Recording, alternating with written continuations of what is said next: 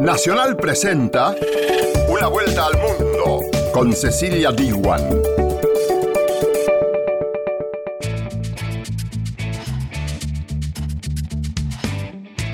Comienza una vuelta al mundo, bienvenida y bienvenido. Como ya lo sabés, este es un programa donde analizamos las noticias internacionales más destacadas de la semana junto a nuestras radios asociadas como es Radio Francia Internacional, Radio Nacional de España y Radio Nacional de Paraguay. En una vuelta al mundo de hoy vamos a hablar de la difícil situación que viven los rescatistas voluntarios que salen al mar Mediterráneo en busca de barcos precarios sobrecargados de inmigrantes. Y Esteban Taroni, un guardavidas argentino que trabaja con la ONG española proactiva Open Arms, nos va a contar cómo es su tarea. Irán confirmó oficialmente su intención de superar el límite impuesto a sus reservas de uranio enriquecido por el acuerdo firmado en 2015. ¿Qué significa esta decisión en medio de la escalada de tensión con los Estados Unidos? Lo analiza RFI. La crisis en la frontera sur estadounidense volvió a conmocionar al mundo al difundirse la foto de un padre emigrante salvadoreño y su hija, de dos años muertos ahogados a orilla del Río Grande en Texas. Los detalles los trae Radio Nacional de España. El restaurante Mirasur, ubicado en el sureste de Francia, fue elegido como el mejor del mundo. Su creador y dueño es el argentino Mauro Colagreco. En una vuelta al mundo, este chef nos cuenta los secretos detrás de este restaurante. Estos fueron los títulos. Ahora sí, quédate con nosotros durante el desarrollo de Una Vuelta al Mundo. Una Vuelta al Mundo. Nacional, junto a sus radios asociadas.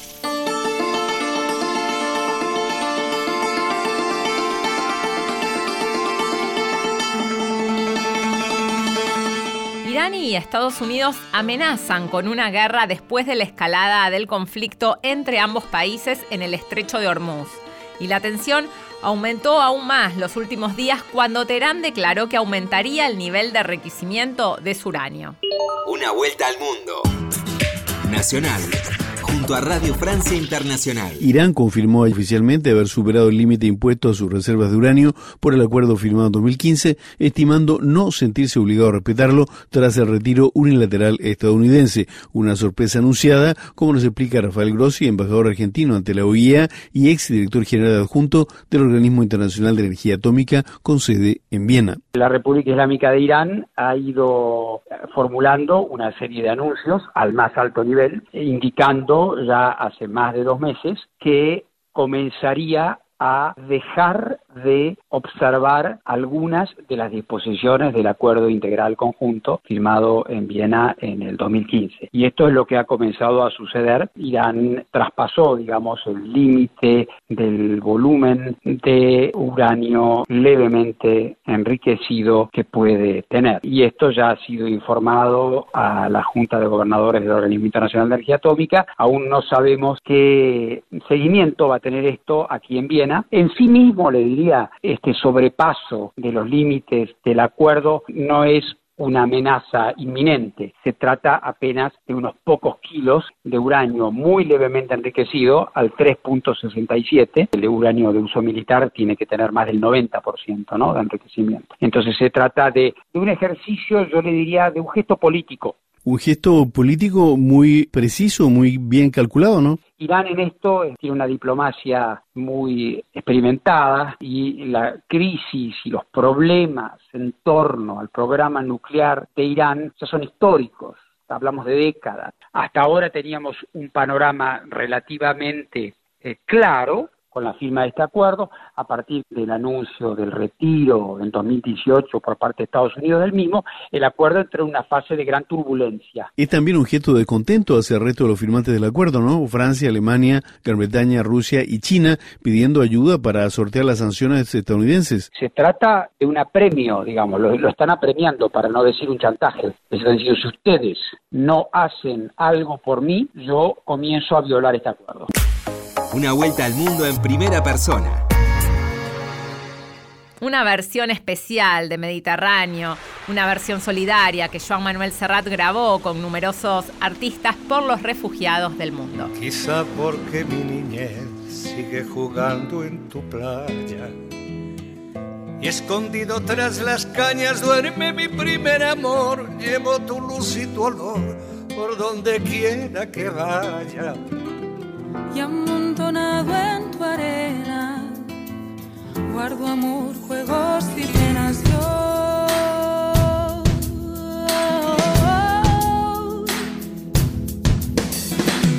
Que en la piel tengo el sabor amargo de llanto.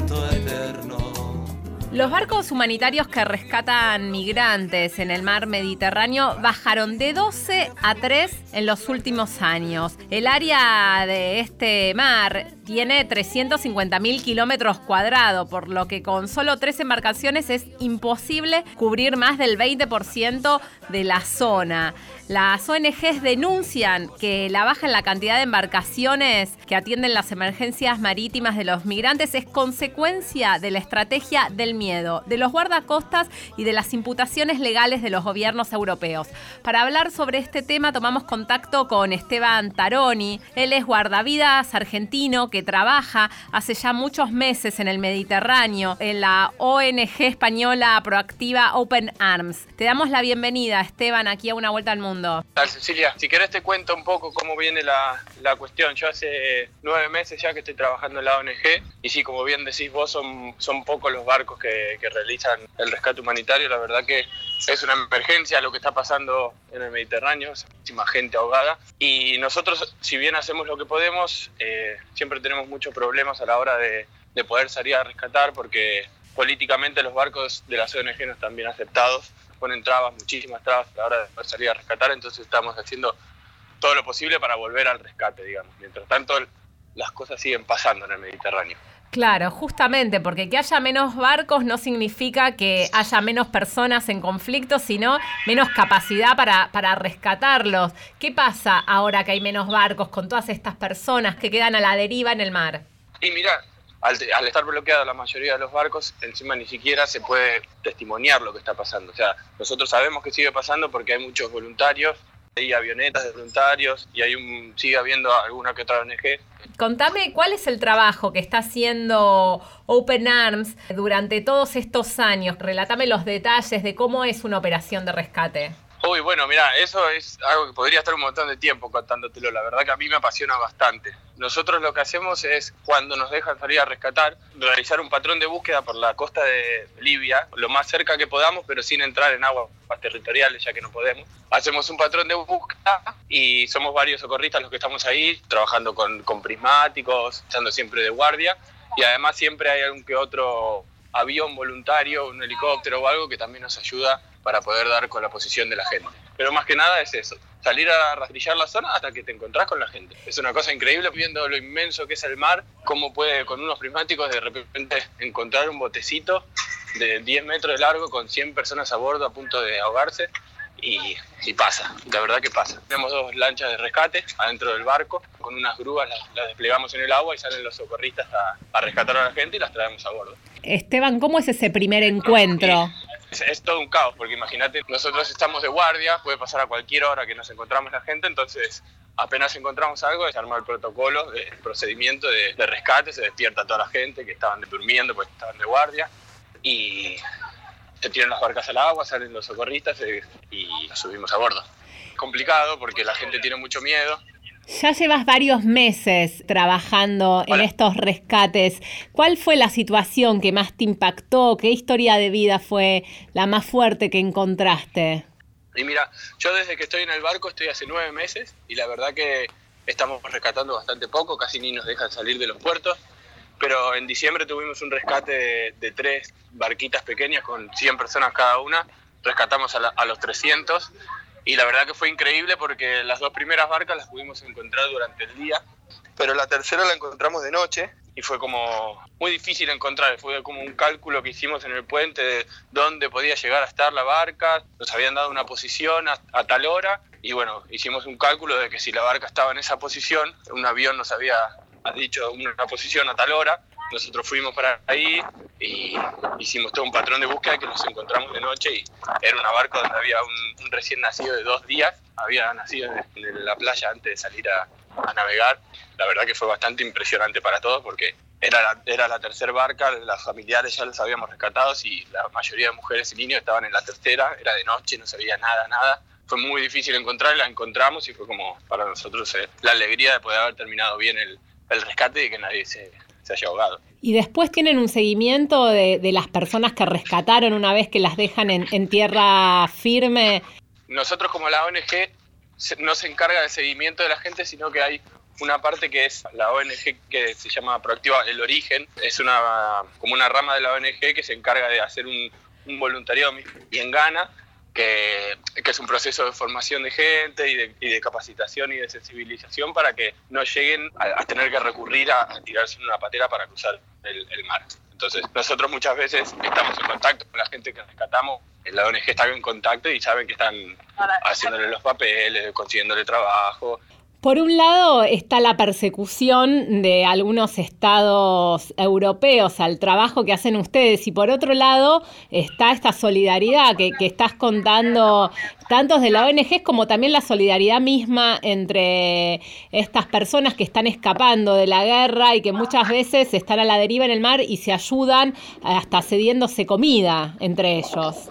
Sí, sí, eso, eso es muy, es muy llamativo, como están los dos bandos de los tipos de gente que odia lo que estamos haciendo y lo odia con un rencor que nosotros no lo podemos entender y así está la gente que nos ve como los héroes y trata de ayudarnos en, en todo lo que hacemos, desde donaciones hasta venir a ayudar al barco falta que hacer, digamos, ¿no? Hablamos un poco de persecución legal de estados europeos y vamos a ponerle nombre a alguno de estos países. Italia, ¿no? Por ejemplo, que ha perseguido al capitán del barco de Open Arms y a la jefa de, la misión luego de que una embarcación eh, atracara en un puerto italiano donde desembarcaron más de 200 inmigrantes rescatados y ahora están estas personas de Open Arms, de esta ONG, enfrentando un caso que los podrían llevar hasta 12 años de cárcel o de, pagar 35 mil euros por persona rescatada. ¿Cómo se lleva adelante más misiones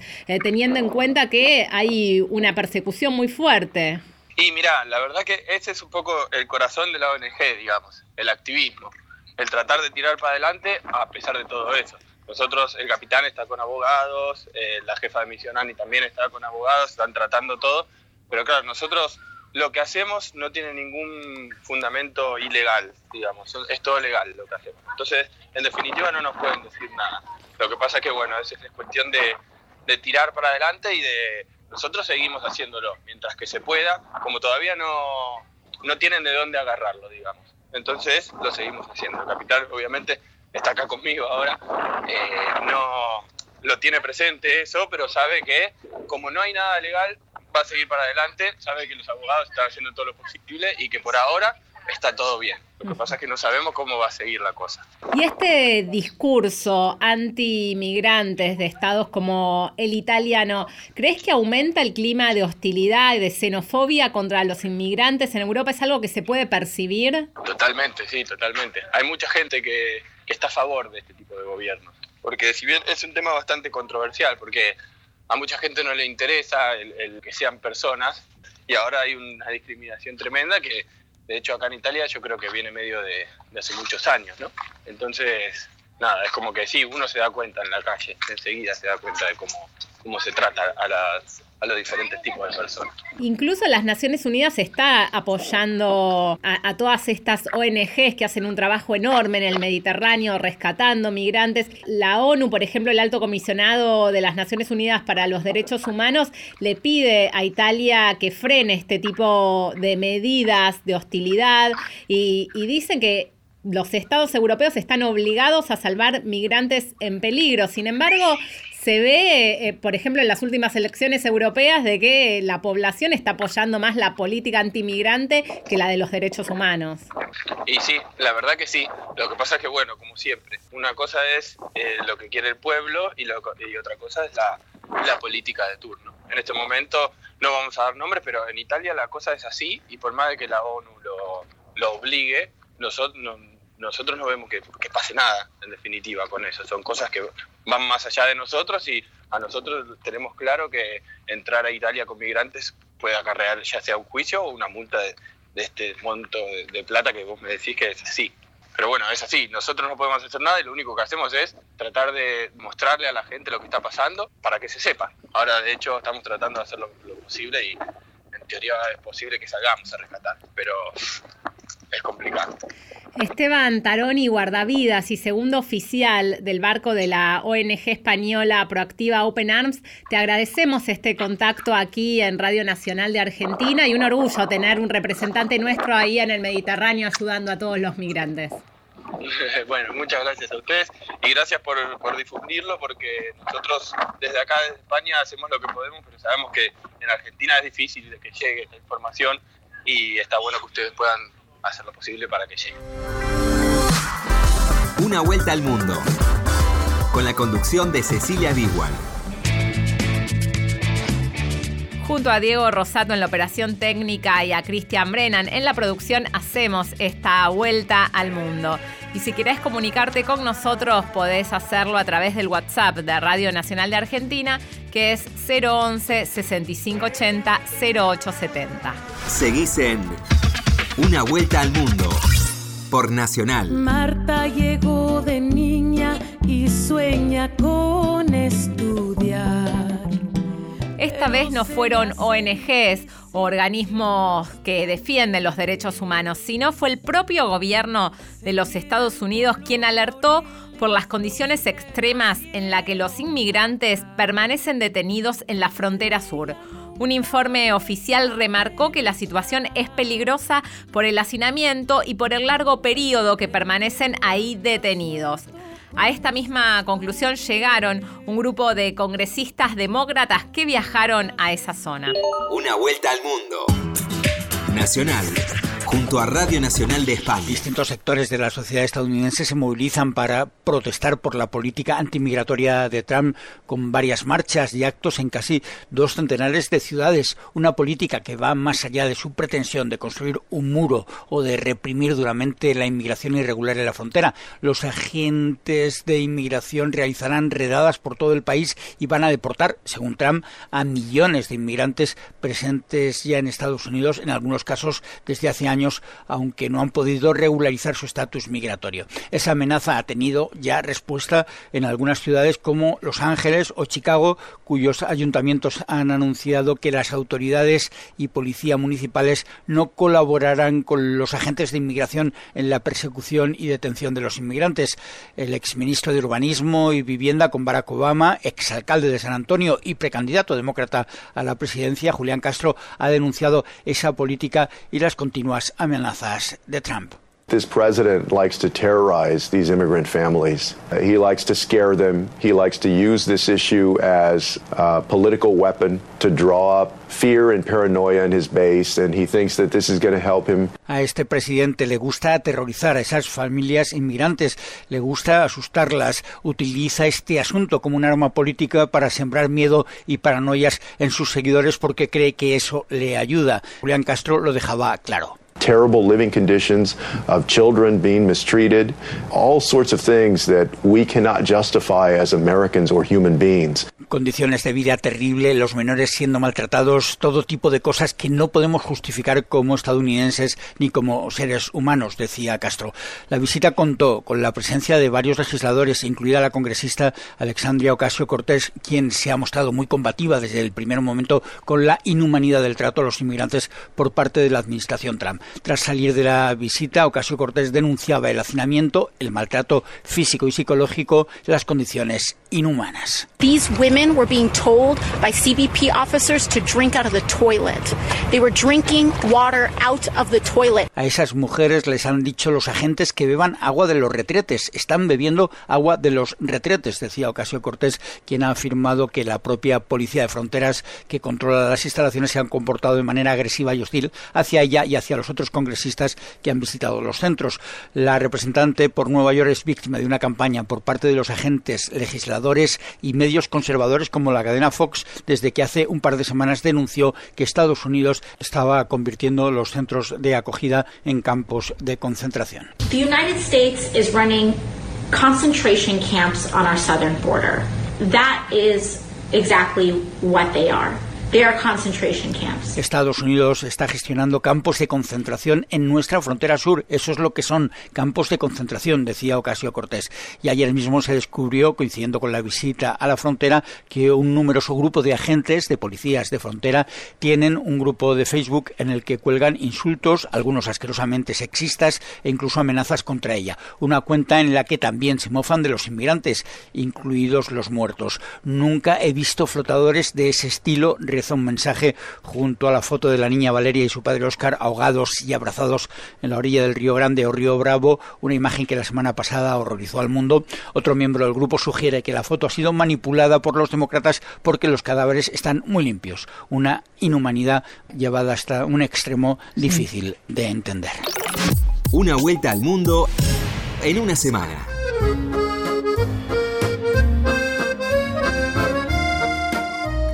El restaurante Mirasur del argentino Mauro Colagreco, situado en Mentón, en el sureste de Francia, acaba de ser coronado como el mejor del mundo. Colagreco ya se había convertido este año en el único chef extranjero con tres estrellas Michelin en Francia. Una vuelta al mundo. Nacional junto a Radio Francia Internacional. Llegué por eh, las casualidades de la vida, totalmente el azar que me trajo mm, a este lugar.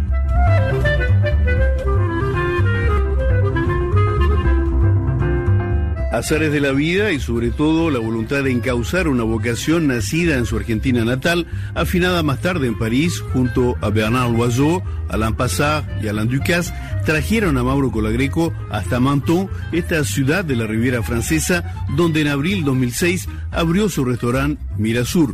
Tras conquistar la tercera estrella Michelin, es el primer chef extranjero que lo consigue, el Mirasur fue coronado en junio como el mejor restaurante del mundo. Estaba buscando un lugar donde instalarme, ya con ya hacían seis años que estaba en Francia. Había decidido finalmente instalarme y probar suerte eh, acá, pero no encontraba nada, todo era muy caro porque no tenía, digamos, tenía la, la voluntad, las ganas, pero la realidad era que no tenía las posibilidades.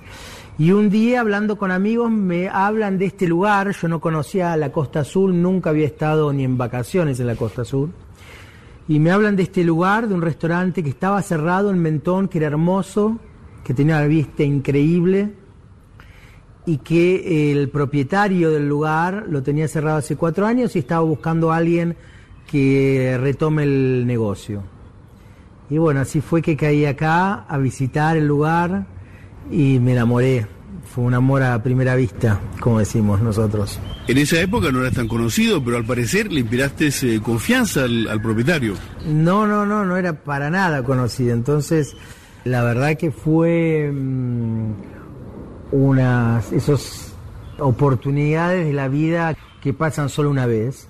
Claro, yo venía de visitar el local ya medio desilusionado porque me había enamorado, me había encantado, pero sabía que las posibilidades eran pocas de que yo pueda empezar ¿no? mi primer restaurante en un lugar así.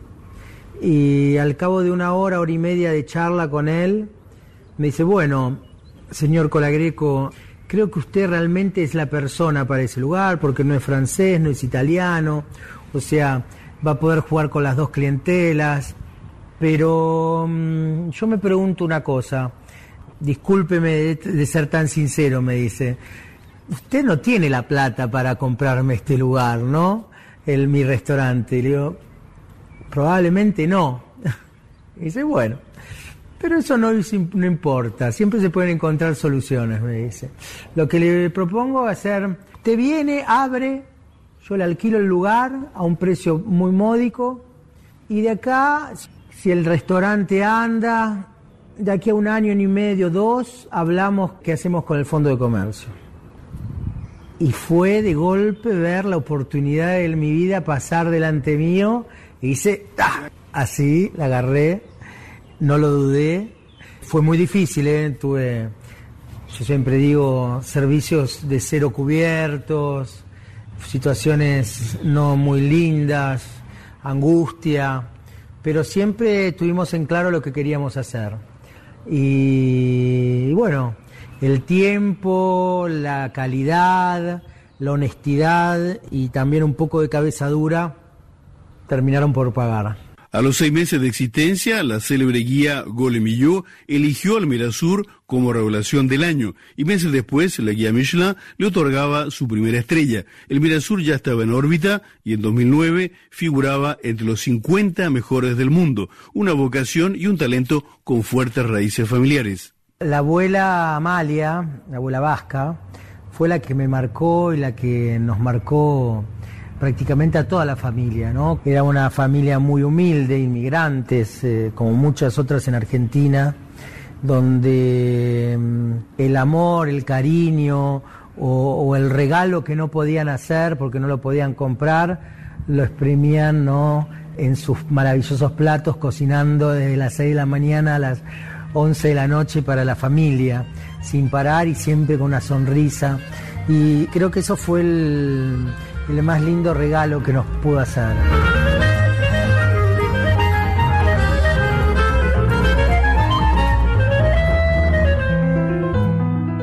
¿Hay una parte afectiva en la cocina? Sí, yo soy, estoy convencido que la cocina y hoy más que nunca es el medio que tenemos para transmitir amor. Y yo soy convencido que una cocina sin amor no tiene camino. ¿Y cómo definirías tú tu propia cocina, Mauro Colagreco? ¿Una cocina mediterránea? Sí, nuestra cocina es una cocina mediterránea, una cocina mm, que juega con su entorno y eso obviamente que hace que aprovechemos todos los productos de calidad que tenemos acá a nuestra mano. ¿Tú tienes una relación privilegiada con los eh, productores? Sí, yo por mi manera de trabajar y por mi manera de ver la gastronomía, creo que los, las verdaderas estrellas de la gastronomía no somos los chefs, los cocineros, sino que son los productores. Y creo que mmm, tenemos y estamos obligados a darle el lugar que se merecen, porque dependemos de ellos. Hoy la alimentación, la buena alimentación, depende, y no hablo solo de de un restaurante, sino hablo de la alimentación del mundo. Dependemos que estos pequeños productores, que son gente consciente del impacto que puede llegar a tener ambientalmente, sigan y puedan subsistir. Y no es el caso en todos los países, no es el caso en Europa, donde cada vez les cuesta más a estos pequeños productores a subsistir a causa de las legislaciones que son muchas veces y lamentablemente en favor a la gran industria agroalimenticia y que responde a un lobby feroz de la parte de la industria. Una vuelta al mundo. Y esto fue Una vuelta al mundo. Nos reencontramos aquí en Radio Nacional la semana próxima.